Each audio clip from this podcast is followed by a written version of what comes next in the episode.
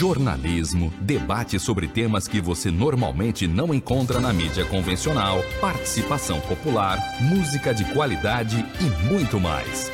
Web Rádio Censura Livre, a voz da classe trabalhadora.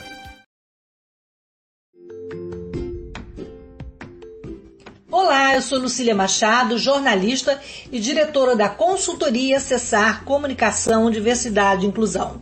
Este é o podcast Acessando Lucília, que você ouve e assiste todas as terças-feiras, a partir das 18 horas, na web rádio Censura Livre, pelos canais do Facebook e do YouTube. Fique com a gente!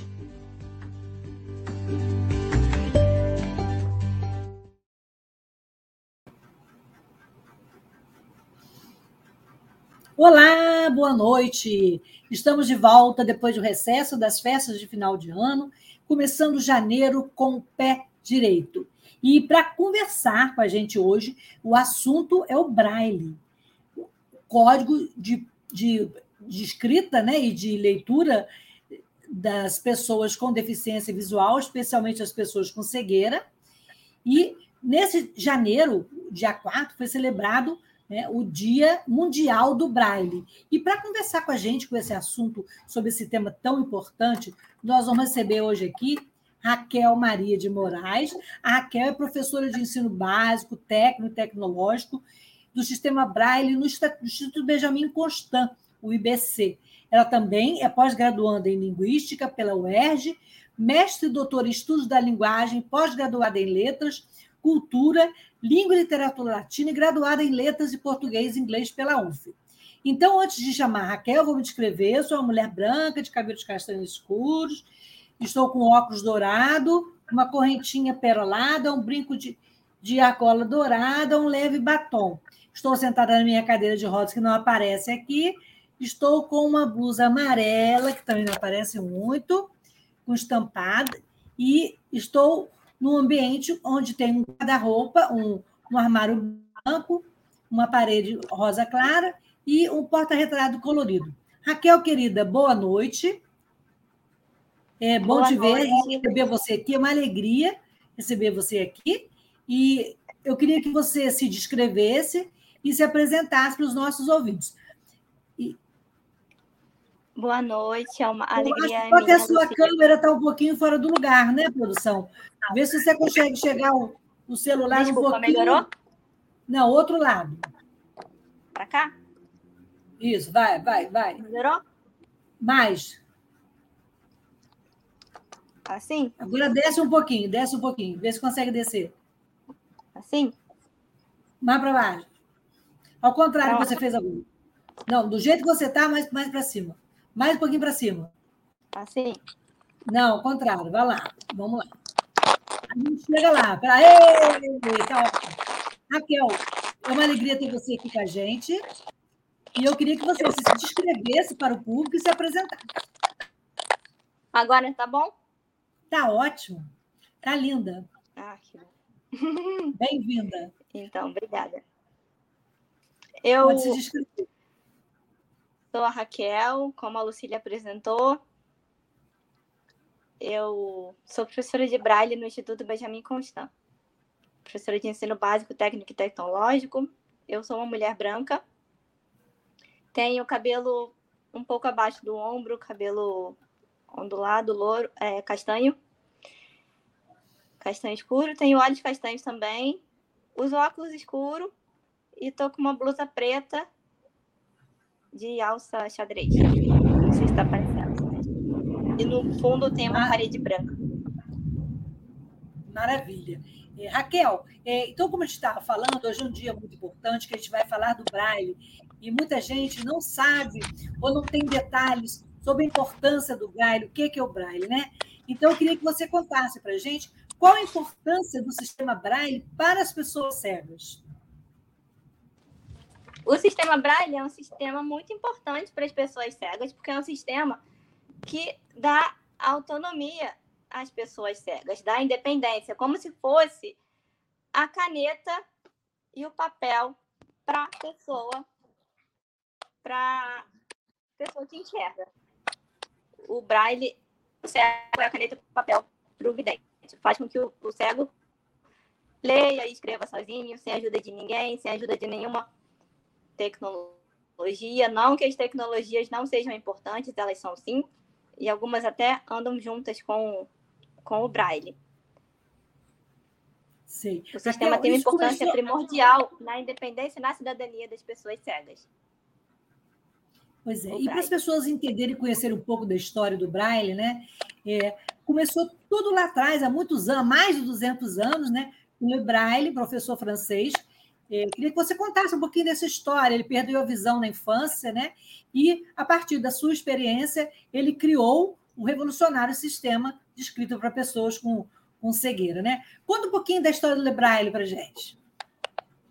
Sim, o Le Braille, ele nasceu em 4 de janeiro de 1809, em Couvray, cerca de 40 quilômetros a leste de Paris, na França.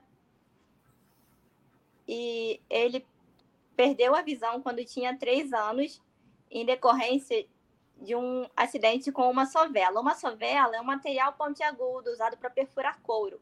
É tipo um punção. Então, ele sofreu esse acidente com essa ferramenta enquanto ele brincava na oficina do pai, porque o pai dele, o Simon René, era celeiro e trabalhava é, confeccionando arreios e celas para cavalo, ele trabalhava com couro.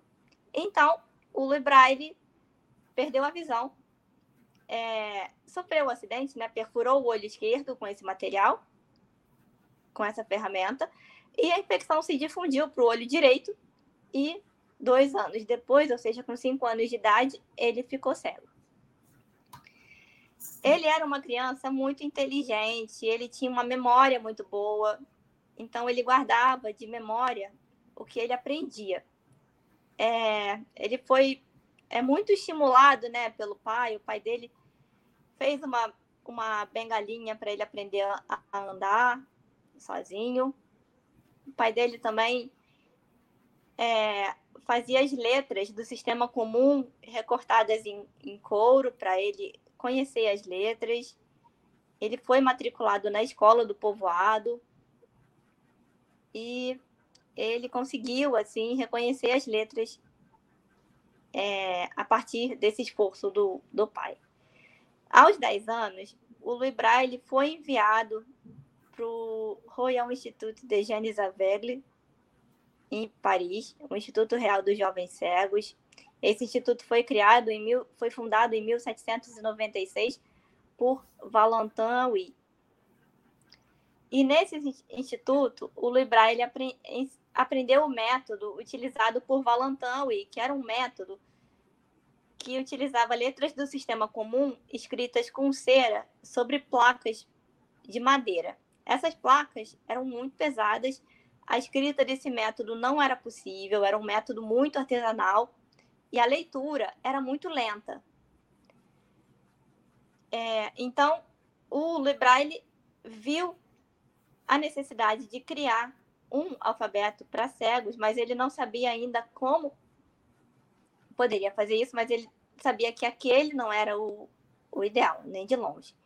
Ainda como estudante, ele conheceu o general de artilharia reformado, Charles Barbier, e o método usado para a comunicação entre os soldados durante a guerra. É um método que não tinha necessidade de luz. Esse método se chamava sonografia ou escrita noturna. Era um método que constituía-se de 12 pontos e traços dispostos na horizontal. E baseado Nesse método, o Le Braille é, criou o sistema de escrita que inicialmente se denominou pequena escrita, né? Ele denominou o sistema de pequena escrita e que mais tarde levaria o seu nome, sendo esse sistema maravilhoso que dá autonomia e independência para as pessoas cegas. Maravilhoso. O sistema. Olha Oi, vamos, vamos, vamos prosseguir aqui, depois você dá mais informações para a gente, que é muito interessante saber essa história, né? Oi, só terminando surgiu... a história do, do Librai. Ah, com, com, certeza, desculpe te cortar, só, é só para fazer à vontade. É porque eu falei um pouquinho sobre o sistema, só terminando a história Pode do Libraile. O Libraile, ele faleceu ele é, criou o sistema Braille em 1825, quando ele tinha 16 anos. Esse sistema é, foi escrito um artigo preliminar em 1929, mas a publicação do sistema, a publicação completa do sistema ocorreu somente em 1829, desculpa, é, e a publicação ocorreu somente em 1837. Então, recordando, ele criou o sistema em 1825, quando ele tinha 16 anos. Houve uma primeira publicação em 1829 desse sistema, um primeiro artigo, e a publicação é, oficial do sistema ocorreu em 1837, tá? O Louis Braille, ele era muito ligado à música, ele aprendeu música no instituto, aprendeu música clássica no Instituto Real dos Jovens Cegos, ele era organista da Igreja Notre-Dame de Champs. E ele foi organista dessa igreja durante muito tempo. O Libra ele faleceu em 6 de janeiro de 1852, dois dias depois de completar 43 anos, muito debilitado, porque ele sofria de tuberculose e sem ver a sua invenção, o sistema Braille, né, a sua criação, melhor dizendo, reconhecido. E Sim, essa então, é um assim... pouquinho, né, bem resumidinho, da história do Braille. E depois eu gostaria de falar um pouquinho sobre a constituição do sistema Braille, né? Como é que é o sistema Braille? Eu vou ah, falar bem rapidinho. Raquel, só antes de você continuar, de falar, continuar a falar, o que é o sistema Braille, o que representa os pontinhos, né? É uma, uma observação. É, muitos anos depois, hoje a gente sabe que as tecnologias estão é, aí e muitas, muitas pessoas cegas, principalmente aquelas que ficam adultas, cegas adultas na adolescência, é, se não, não se ficam resistentes a aprender o braille. E como é que o braille, tá, esse sistema tão antigo, tão importante, é, conversa com as novas tecnologias? Mas se você preferir falar primeiro sobre o sistema, fica à vontade. Olha, eu gostaria de falar primeiro sobre o sistema, porque é, o Braille, como é um inventor, ele dá o gancho para falar do sistema, da criação, e depois a gente passa para as tecnologias. Vai ser Beleza. bem rapidinho. Então, o que, que é o sistema Braille? O sistema Braille é um sistema de escrita e leitura que é usado majoritariamente né, por pessoas cegas.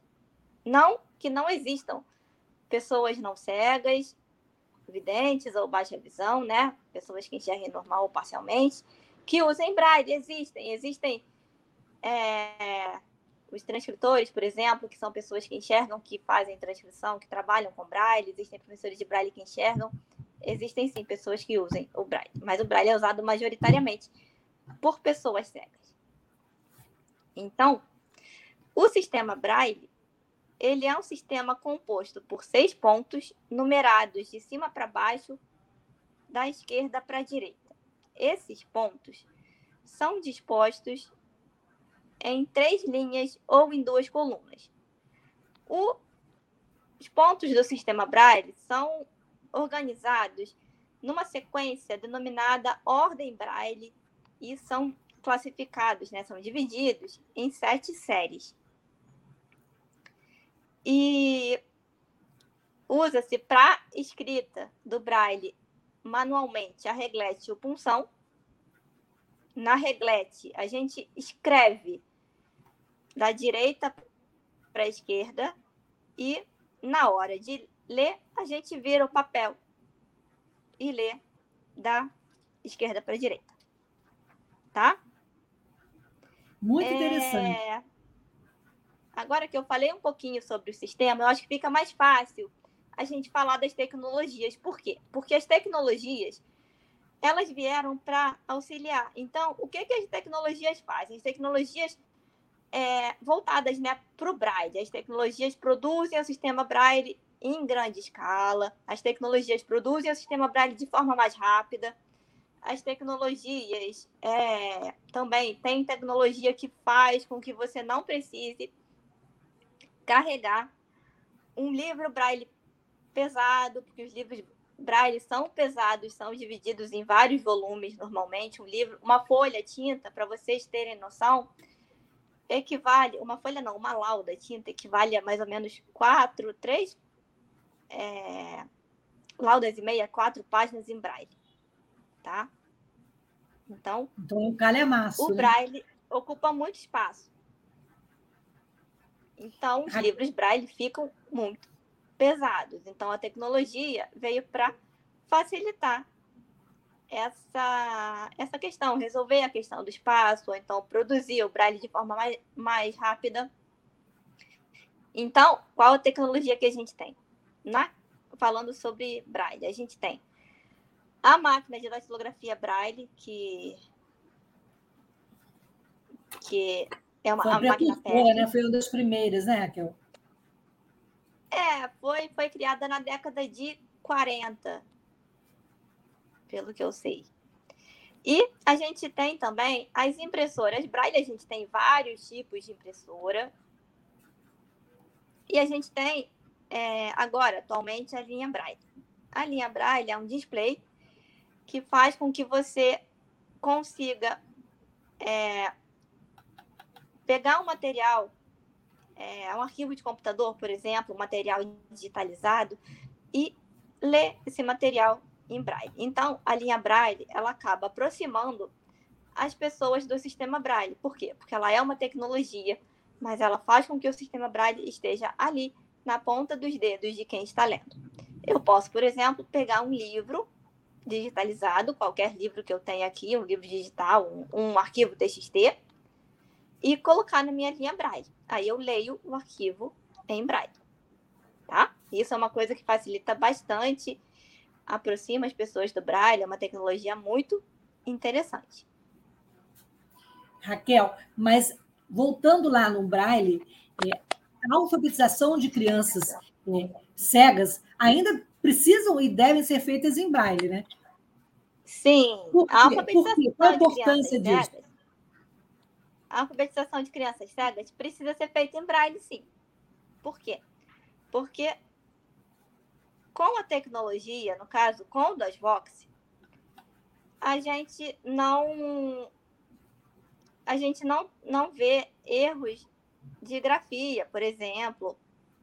A criança não não tem noção da grafia correta das palavras, porque ela não vai ficar soletrando tudo. Então, o braille dá esse, essa noção de grafia, essa noção de ortografia para a criança escrever corretamente. O braille também permite uma, flu uma fluência na leitura que a criança não tem lendo no computador, permite que a criança é, saiba questões de pontuação, direito, permite que ela consiga ler e escrever é, direito, pontuação, por exemplo, permite que ela consiga escrever bem. Porque uma Entendi. pessoa alfabetizada pelo computador, se o, o aprendizado do sistema Braille não for possível, por é, N razões, por exemplo, por uma questão motora, uma questão muito severa que não seja possível, dá para alfabetizar pelo computador? Dá, mas é o ideal? Não, o ideal é que a criança seja alfabetizada em Braille, tá? Por, pelas questões de até mesmo de identidade mesmo. É a base, é a base tem... ali que ele vai é uma maneira de se comunicar melhor. O braille, né, ainda é, é uma forma de se comunicar de comunicação, melhor. né? É. Raquel, e falando um pouco da sua experiência, você trabalhou um tempo na reabilitação para adultos no IBC e agora esse ano você vai ter um novo desafio, que é justamente trabalhar com as crianças e com adolescentes nessa mesma situação, né? Crianças que estão na expectativa de é, que estão, ou pessoas que estão fazendo essa transição, não é isso? Como é que está esse desafio para você de trabalhar com esse novo público de crianças e adolescentes? Eu estou muito feliz de trabalhar com criança e adolescente. Eu sempre é, quis ensinar braille para criança. E é um desafio que vai me agregar muito profissionalmente. Eu estou tô, tô bastante feliz. Ensinar braille para adultos foi muito bom. Eu tive uma experiência excelente na reabilitação. Eu só tenho a agradecer a todos aqueles que me ajudaram. Foi realmente uma, uma experiência ótima. Mas você tem algumas diferenças em ensinar braille para adulto e ensinar braille para crianças. Por exemplo, o adulto, a gente tem, a gente recebe muito adulto que é, trabalhava com serviços pesados, não tem tato desenvolvido. Então, a gente tem que desenvolver o tato do adulto. A gente tem que fazer com que esse adulto consiga perceber os pontinhos do braille, consiga discriminar esses pontinhos e consiga diferenciar a posição em que os pontos estão. E isso é possível? Na maioria dos casos, sim, é possível.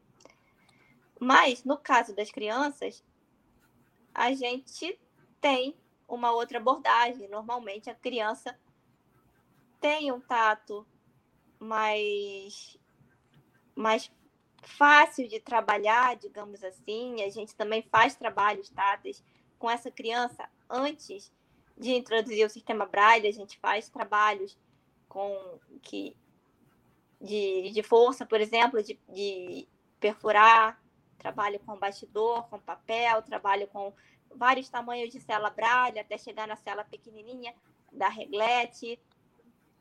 A gente faz trabalhos com linhas para a criança identificar linha, identificar linha pontilhada, linha tracejada, linha com espaço, linha sem espaço.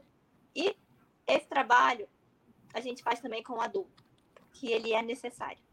Mas o adulto muitas vezes não tem tanta facilidade na é, identificação, porque normalmente esse adulto pode ter algum, alguma deficiência, por exemplo, pode ter diabetes. Se ele tiver diabetes, isso causa uma certa dormência nas mãos e nos pés, e também o, a, a medição de glicose, né? Se você medir a glicose no dedo indicador, a pele fica fica muito grossa e ele não consegue sentir os pontinhos com clareza.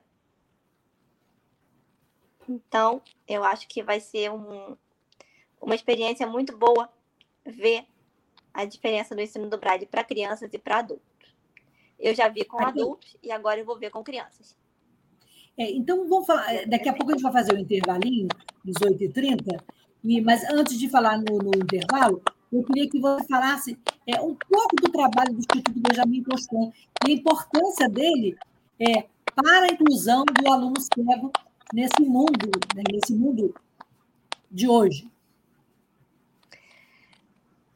O Instituto Benjamin Constant tra trabalha com, com produção de material braille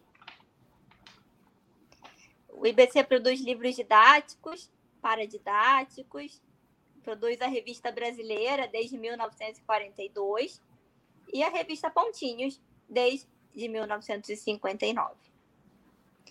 Produz Sim. também publicações científicas, materiais especializados, é, materiais que, que vão para o termoforme, Explica para a gente o que é o termoforme.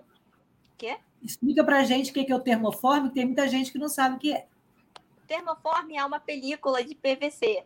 Então, é como se fosse uma película de plástico, um plástico fininho, e o material é copiado de uma matriz para essa película. É um, é um, aparelho, uma máquina que esquenta, e essa, esse material é copiado em larga escala para essa para essa película. E o IBC é, distribui material para outras escolas também, para outras instituições, tá? Material braille.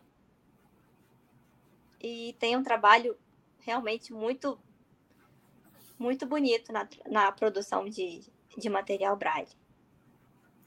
Raquel, a gente vai fazer um intervalinho rápido, você fica aí, e na volta eu queria que a gente, quando a gente vai conversar sobre a produção e o acesso ao livro, ao livro Braille no Brasil. Mesmo com a tecnologia, a gente continua produzindo livro, como é que é acesso a esse livro? A gente volta já depois do intervalo. Uma propaganda rapidinho. Eu estou conversando com a Raquel Maria de Moraes. Ela é uma pessoa com deficiência visual cegueira e ela está falando sobre o Braille, sobre o Instituto Benjamin Constant e sobre a arte de explorar esse sistema revolucionário de escrita e leitura tátil. Vamos lá no intervalo? Vamos. Acompanhe a programação da Web Rádio Censura Livre no site www.clwebradio.com, no aplicativo exclusivo para ouvir rádio no celular, tablet e Smart TV. A emissora também está no Rádiosnet, um dos maiores aplicativos para esta finalidade, na nossa página no Facebook e no canal da emissora no YouTube. Acesse o nosso canal escrevendo youtube.com barra C barra Censura Livre. Tudo junto. Inscreva-se no canal e acione o sininho para receber as notificações de novos vídeos. Web Rádio Censura Livre. A voz da classe trabalhadora. Para manter o projeto da Web Rádio Censura Livre de uma mídia alternativa, buscamos apoio financeiro mensal ou doações regulares dos ouvintes, de amigos e parceiros, já que não recebemos recursos de grandes empresas, políticos ou partidos. Seja um apoiador regular e ouça o agradecimento no ar durante as edições dos nossos programas. Sua ajuda é muito importante para nós. Enviamos prestação de contas mensal aos nossos apoiadores. Temos uma vaquinha virtual permanente. Anote o endereço virtual apoia.se barra clwebradio apoia.se barra clwebradio Saiba mais sobre a emissora no WhatsApp 21 96553 8908. Web Rádio Censura Livre, a voz da classe trabalhadora.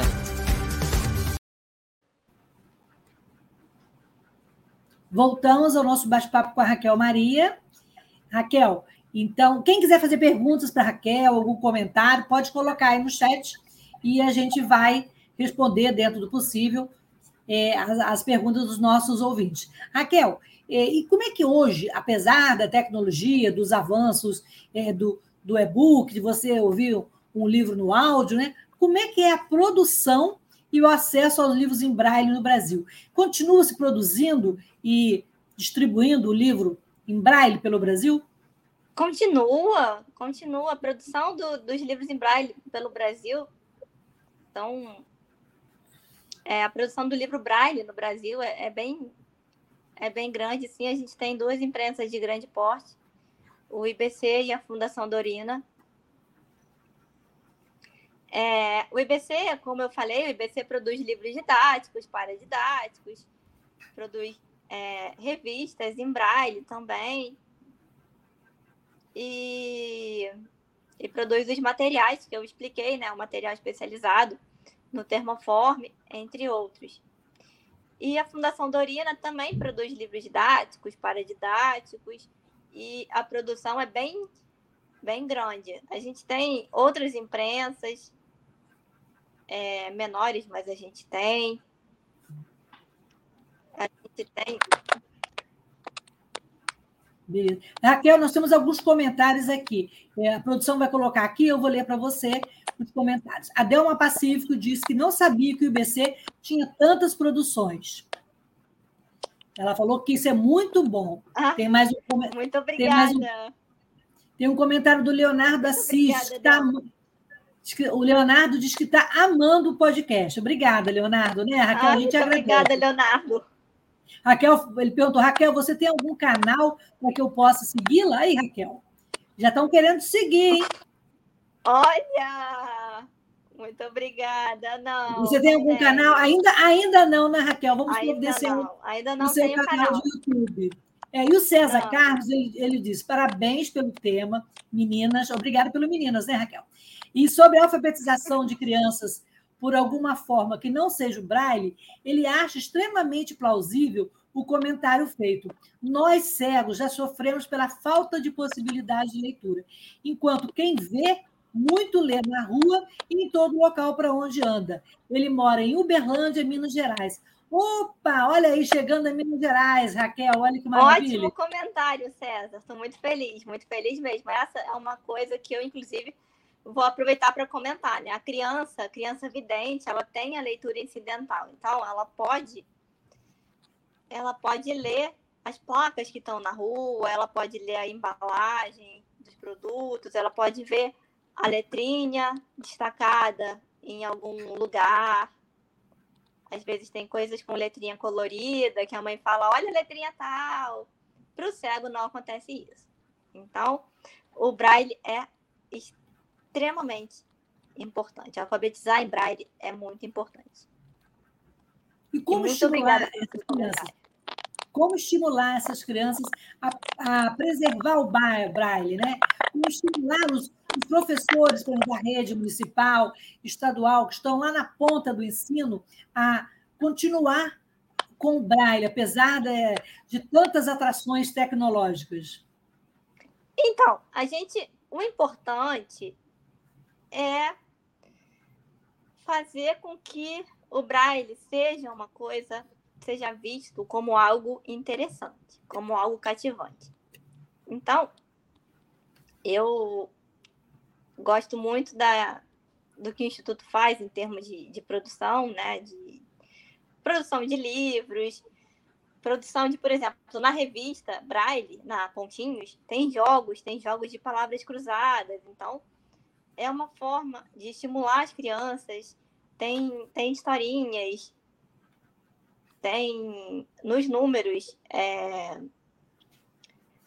nos números, em alguns números, não, não lembro agora assim todos, tem charadas, tem o que é o que é, tem curiosidades, tem cartas de leitores. Então, uma forma de estimular é tornar o Braille algo interessante e algo próximo do aluno e do professor. O IBC tem cursos sempre de atualização para professores, está sempre fazendo essa reciclagem, né, Raquel? É importante tem, que essa base sim. vá até o IBC ver isso, né? Tem sim, tem sim. Quem, quem tiver interesse pode entrar no nosso site www.ibc.gov.br e pode ver lá a agenda de cursos, tem cursos presenciais, tem alguns cursos à distância e será muito bem-vindo lá para fazer os cursos com a gente. Tá. É, Raquel, desde o decreto 2004, é, o 5296, né, ele transformou o braille num direito do cidadão e uma linguagem obrigatória. Tanto que hoje a gente já vê, graças a Deus, né, em elevadores, em caixas de remédio, mas, infelizmente, nem todos os detalhes da lei são cumpridos, né, Raquel? Eu queria que você falasse da importância desses avanços e também da falta de políticas públicas para incentivar é, ações nessa área de estimular o braille É, esses avanços são muito importantes, sim. A LBI 1342 de 2015 diz que os materiais devem ser acessíveis. E a NBR 9050 trata da, de questões de acessibilidade também e da questão de espessura e tamanho dos pontos braille. Só que é muito diferente você ter uma coisa na teoria e você ter uma coisa na prática. Então, a lei diz que tem que ser feito, mas muitas empresas e muitas pessoas, é, enfim, acabam não fazendo. Então, a gente vê o quê? A gente tem lugares que não tem braille no elevador, a gente tem embalagens que não tem nada escrito em braille, não tem identificação braille, a gente tem, por exemplo, caixas de remédio, às vezes a caixa de remédio ela não tem a ela tem o nome do remédio e tem o laboratório, mas não tem a porcentagem, não tem a dosagem. Então, isso é uma coisa que atrapalha. Seria melhor ter a, a dosagem. Então, isso acontece por quê? Por falta de falta de conhecimento, às vezes, de quem fez, a, de quem colocou a escrita braille ali, de quem de quem escreveu o nome daquele remédio em braille. Quer dizer, é, tem a lei, mas e, é, não é cumprida. Tem a lei, não... mas ela nem sempre é cumprida da forma como deveria. E isso acaba causando transtornos, né, para os cegos. Mas, por já houve um avanço. E outro dia houve, você... houve um avanço, sim. Mas ainda já falta tá um político público. Né? É, outro dia eu vi você com uma roupa com etiqueta em braille da Equal Moda Inclusiva. Qual a importância de iniciativas como essa para pessoas cegas? De você ter ali na etiqueta em braille a cor né, e outros detalhes importantes para que você é, tenha autonomia, como você falou, que é tão importante para nós, pessoas com deficiência. Eu fico muito feliz, eu fiquei muito feliz com essa iniciativa da Equal Moda, Equal Moda Inclusiva. Eu, a Silvana está de parabéns e toda a equipe dela pelo trabalho. Era uma blusa branca de botão. Então, ver a cor ali em braille dá uma autonomia totalmente faz com que eu consiga ver a, ver a cor de maneira autônoma, sem perguntar para ninguém, sem usar nenhuma tecnologia, só passar o dedo ali e dá para sentir a cor. E isso sentir a cor não, para sentir o que está escrito. E isso é muito bom, é muito gratificante. É realmente é, muito bom ter esse tipo de autonomia e seria muito bom que outras marcas tivessem isso também como compromisso, né? Tivessem esse compromisso de colocar as cores nas roupas, nas etiquetas. Ajudaria muito as pessoas cegas. Raquel, é, o cardápio em braille ainda é um, uma, uma dificuldade, é um sonho, né? E nós, pessoas com deficiência, sofremos, por exemplo, com capacitismo. Eu queria que você contasse alguma situação, primeiro comentasse, né?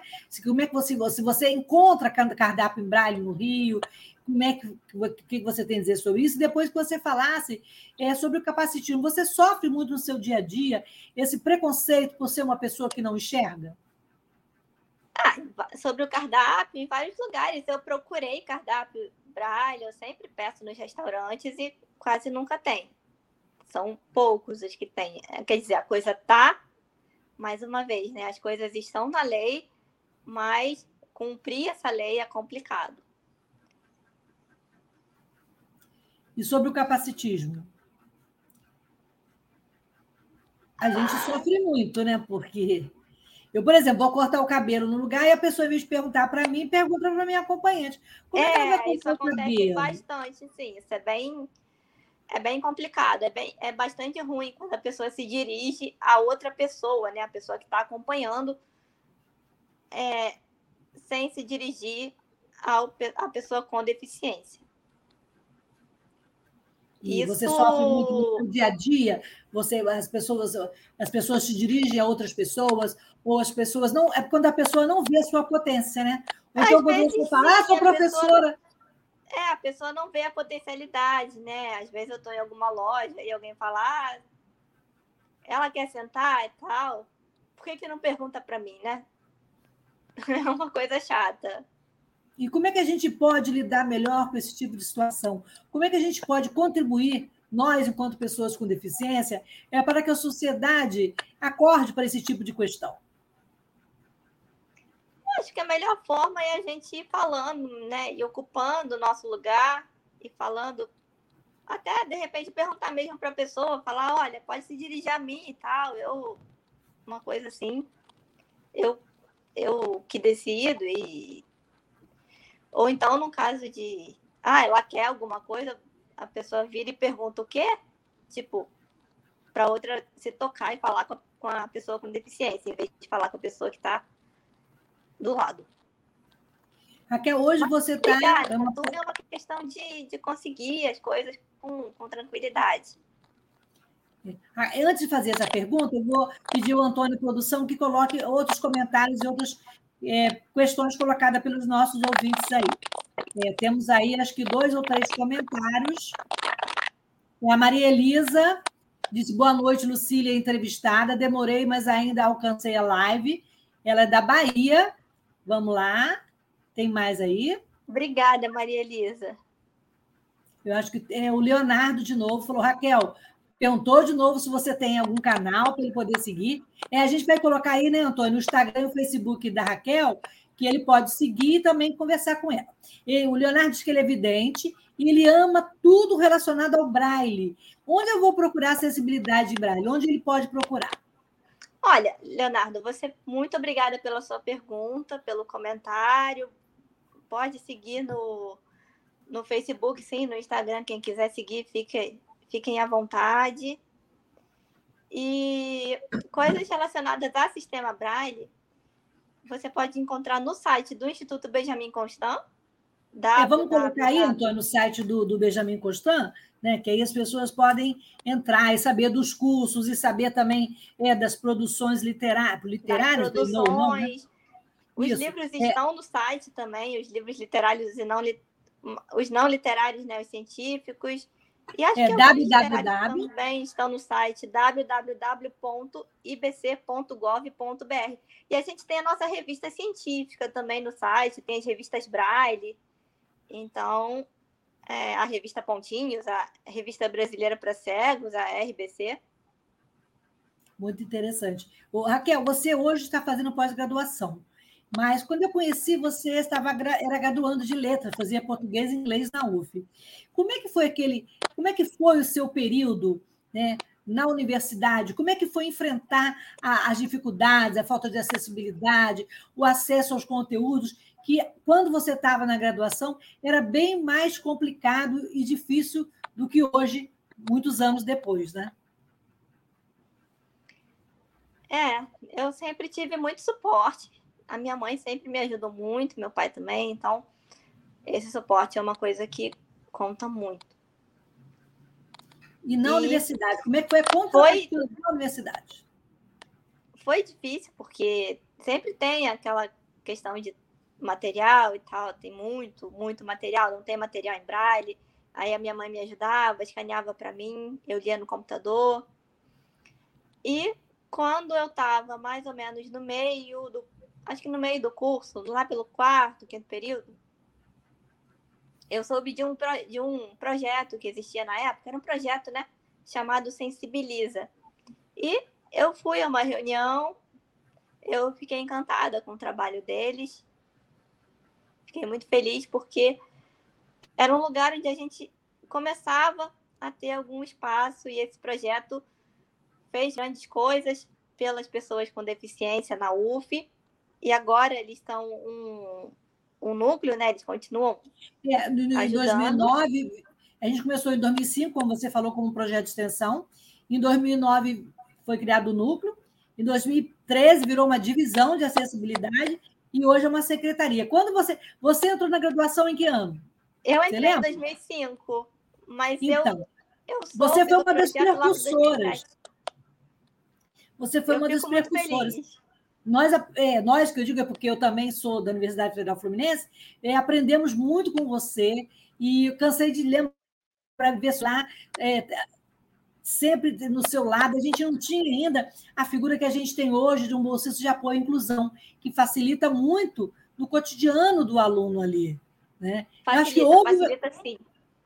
Houve uma evolução, mas falta muito ainda a gente para caminhar, né, Raquel?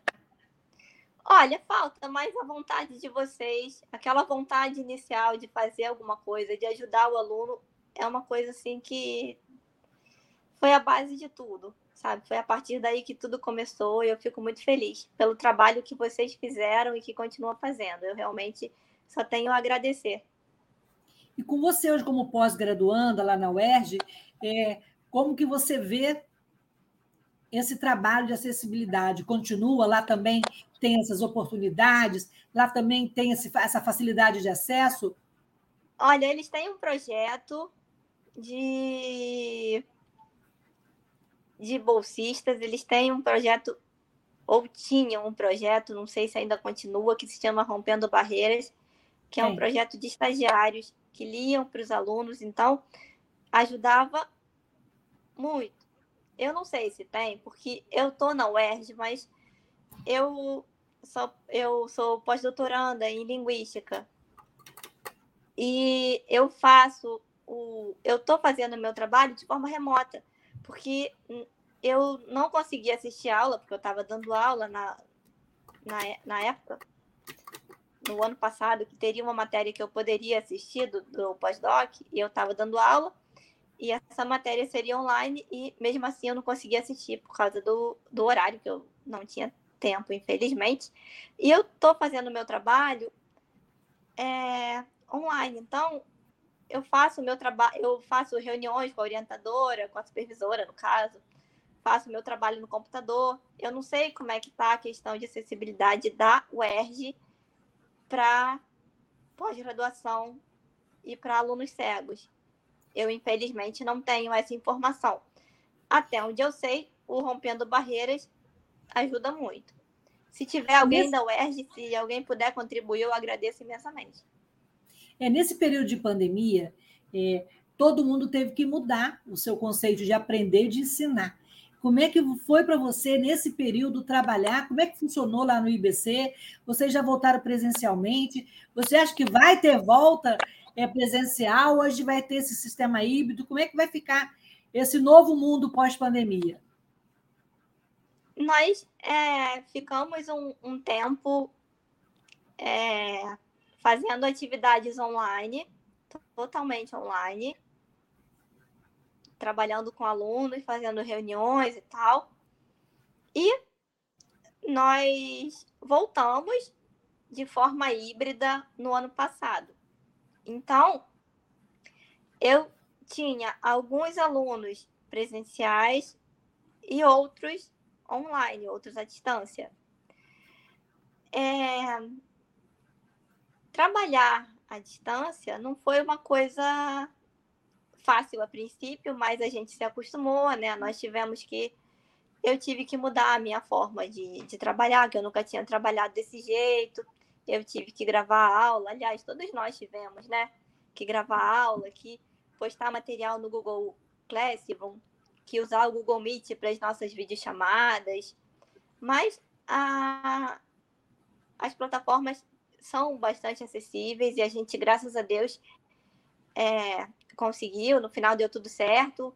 Foi um ano de muito trabalho, mas foi um ano bom, porque eu aprendi a mexer em várias, é, várias ferramentas que eu não sabia. E eu espero que, se Deus quiser, volte presencialmente, né? Esse ano, que dê tudo certo. Que a gente consiga voltar presencialmente, sim. Oh, ótimo. Tem um outro comentário também, é, do César, novamente. O César Carlos diz que um dos grandes problemas com Braille é o preço dos produtos relacionados ao Braille. Uma linha Braille, por exemplo, custa quase 20 mil reais. E uma impressora muito mais cara. É isso mesmo, Raquel? Excelente comentário, César. Muito obrigada. O preço dos produtos relacionados ao Braille, né? o preço dos produtos relacionados a cegos em geral, ou talvez até a deficientes em geral, é muito alto. Então, isso dificulta muito a aquisição desses produtos. Sim, os, pre o, os preços que ele colocou estão certíssimos. É muito caro, muito caro mesmo. É uma coisa quase assim. É, quase não, na verdade, é uma, uma coisa inimaginável para a maioria das pessoas, né? É bem, bem complicado você adquirir esses produtos.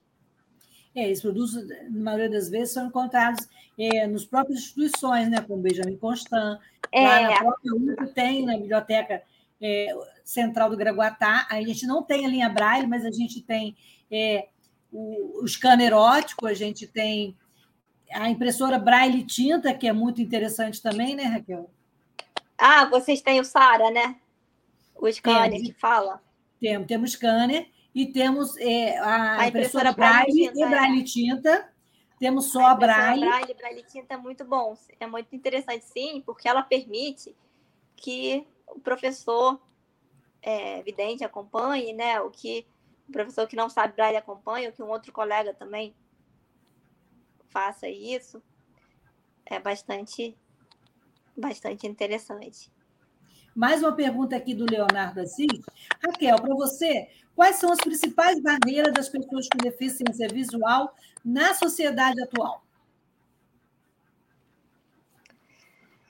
Principais barreiras é o, o capacitismo,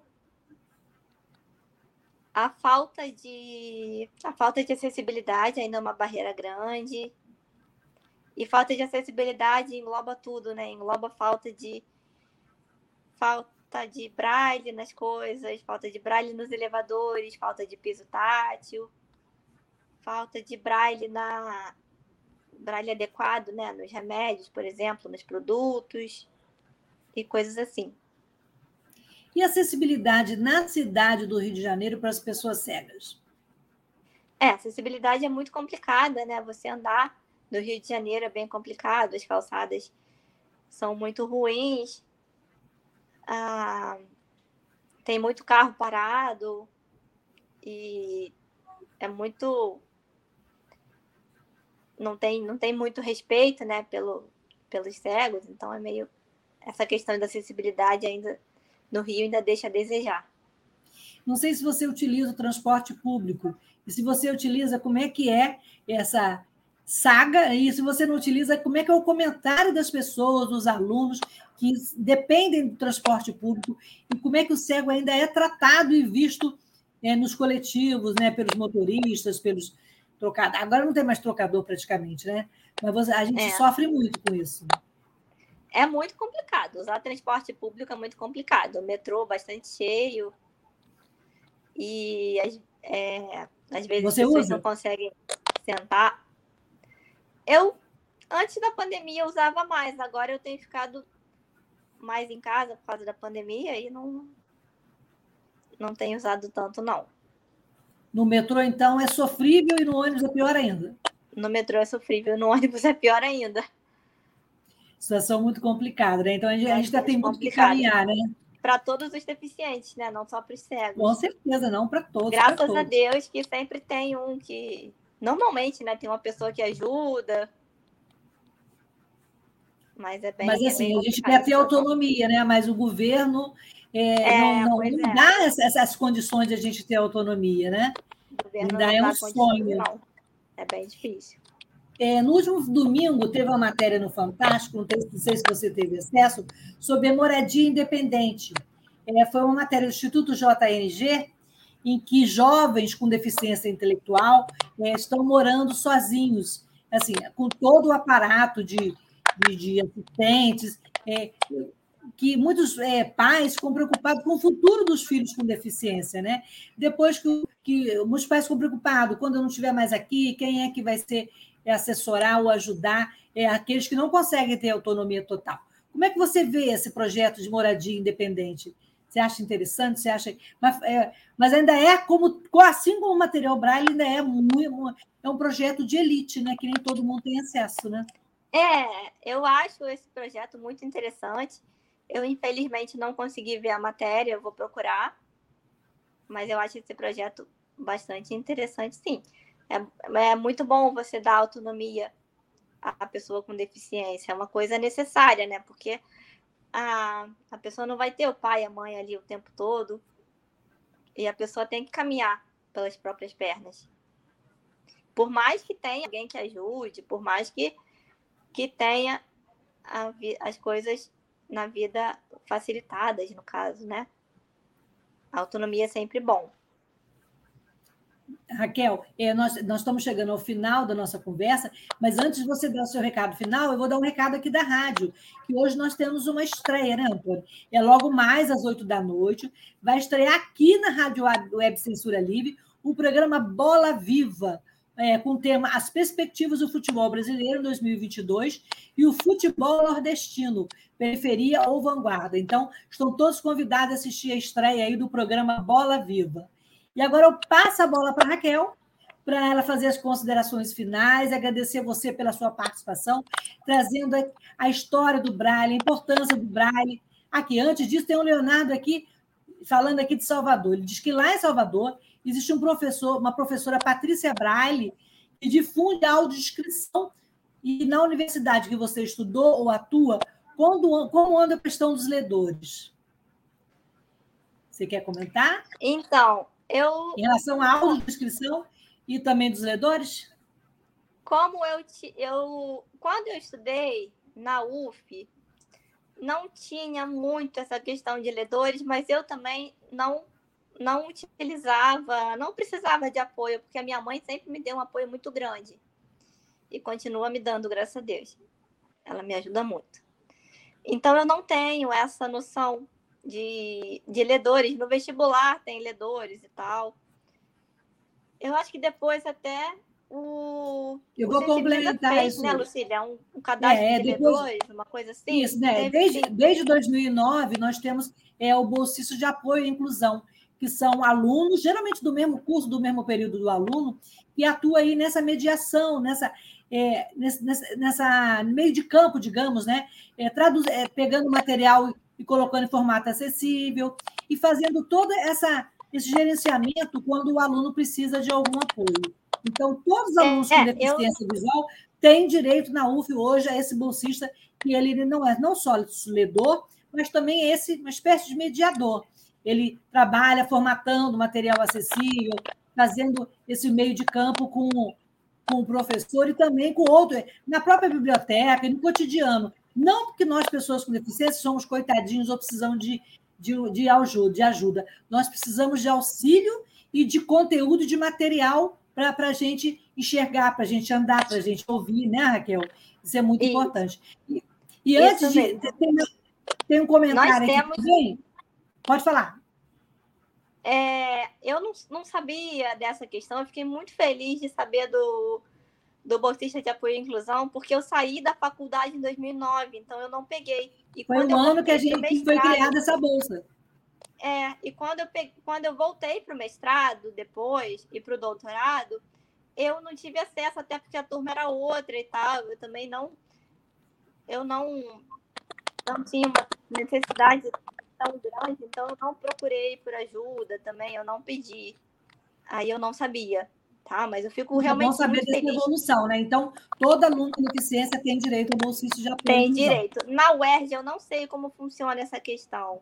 Eu acho que tem também, tem o Rompendo Barreiras, até onde é, eu deve ter outro, tem, eu acho que o Rompendo Barreiras tem algum trabalho, sim. Aqui eu tenho aqui o comentário da Lia Margarida Lia, parabéns por você, pelo seu trabalho, pela sua sua conversa, nosso bate-papo aqui. E eu queria, então, você fizesse as considerações finais e falasse também um pouquinho rapidinho a importância da audiodescrição e do uso da hashtag para todos verem, para que as pessoas é, descrevam a imagem, descrevam para que, nós, para que as pessoas que não enxergam e também aquelas pessoas que têm dificuldade, como algumas deficiências intelectuais, possam visualizar uma imagem divulgada no Instagram, no Facebook, em todas as redes sociais. A audiodescrição é muito importante, porque a audiodescrição faz com que aquilo que, é, que está como imagem seja é, descrito em forma de áudio. Então, você é, tem acesso, né? Você, pessoa cega, pessoa com deficiência visual, deficiência intelectual, tem acesso a uma foto, por exemplo, ou então a um, a um filme, ou a um, a uma, a uma coisa, é, a um desenho, um né? desenho várias, figura, várias né? coisas, pode ter vários, vários, várias formas.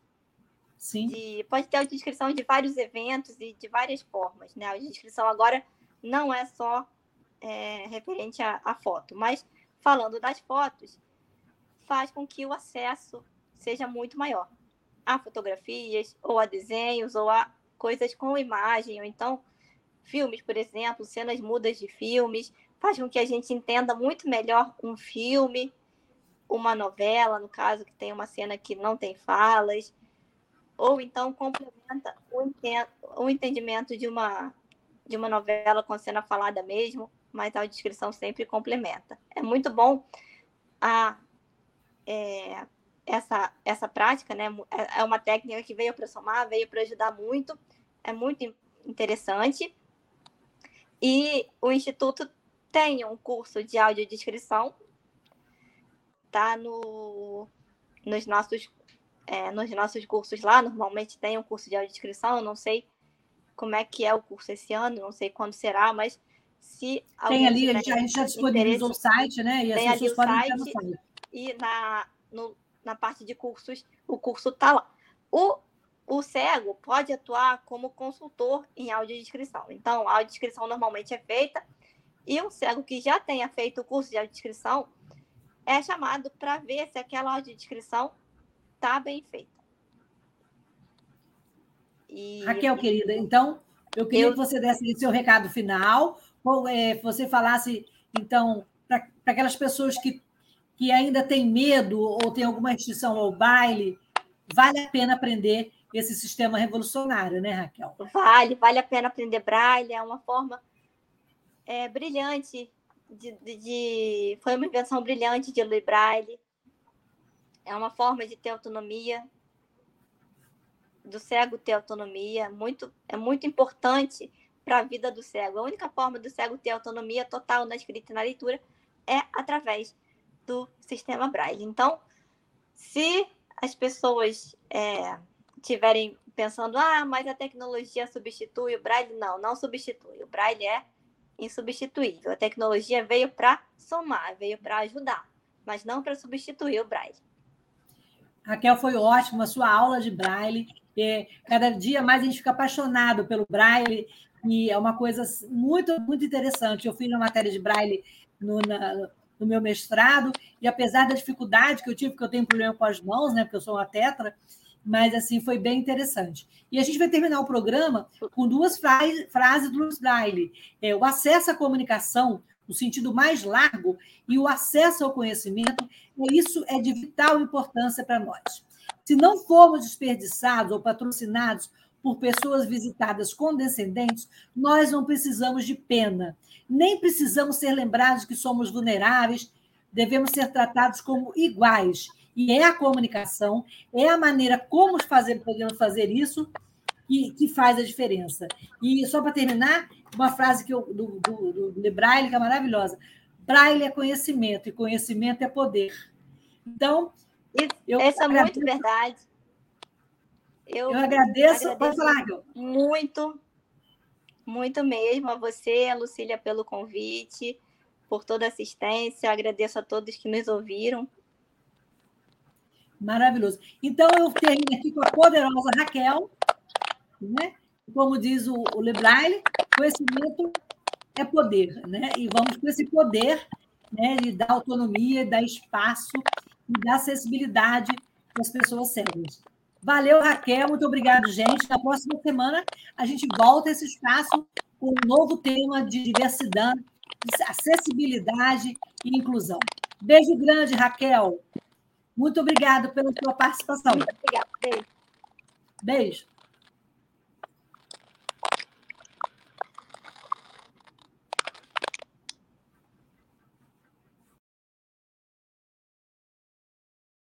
Jornalismo, debate sobre temas que você normalmente não encontra na mídia convencional, participação popular, música de qualidade e muito mais.